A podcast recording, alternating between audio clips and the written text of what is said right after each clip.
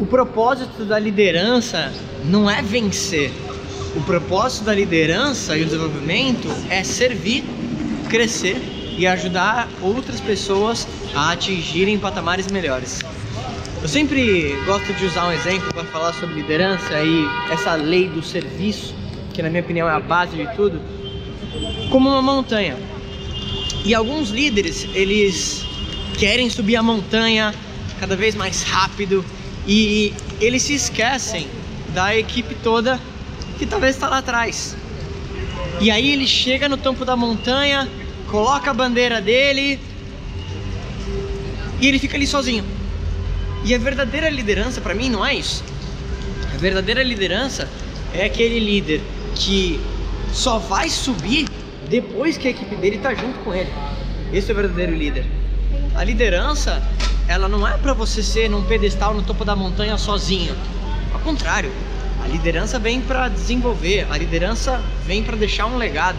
E não existe liderança verdadeira sem legado. É, a maioria dos líderes eu vejo que ele quer dizer, tem também uma coisa interessante, né? Muitas pessoas falam assim, porra, eu sou um líder. Eu pergunto por quê? Ah, não, porque eu fui promovido e sou um gerente. Não, não, não, peraí, peraí. Você não é um líder. Você tem uma posição de liderança. Liderança não tem nada a ver com título, tem a ver com influência.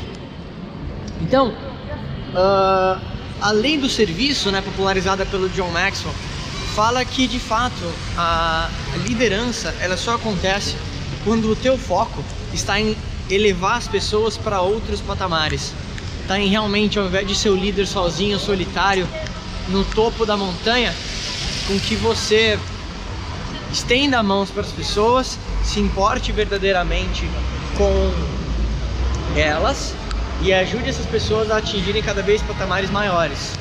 E eu acho que esse de fato é um dos grandes segredos de grandes líderes. Por exemplo, se pegar. Uh, deixa eu ver, bom, tem tantos, né? Mas o Elon Musk, Steve Jobs, independentemente talvez do temperamento que eles tinham, eles eram pessoas que se cercavam das melhores pessoas e tinham plena consciência de que eles sozinhos não conseguiam realizar nada. Por isso que talvez a sua equipe seja o teu maior ativo e aonde você deve mais utilizar o seu tempo para criar esses relacionamentos, para servir essas pessoas, porque você realmente nunca vai ter uma equipe completamente comprometida se eles sentirem que você não está ali também para servir eles. A pior coisa é aquele líder que quer ser o líder sozinho, que ele quer ficar ali no, no pedestal e falando para as pessoas o que elas têm que fazer. Claro que você vai dar um direcionamento e as pessoas esperam que você deixe esse direcionamento. Mas uma coisa é dar o direcionamento e querer ficar no topo da montanha sozinho e deixar as pessoas atrás. Outra coisa é ser humilde, o suficiente para entender que se não for para subir com todo mundo é melhor não subir. E a liderança sem legado não existe. Então, pensa nisso.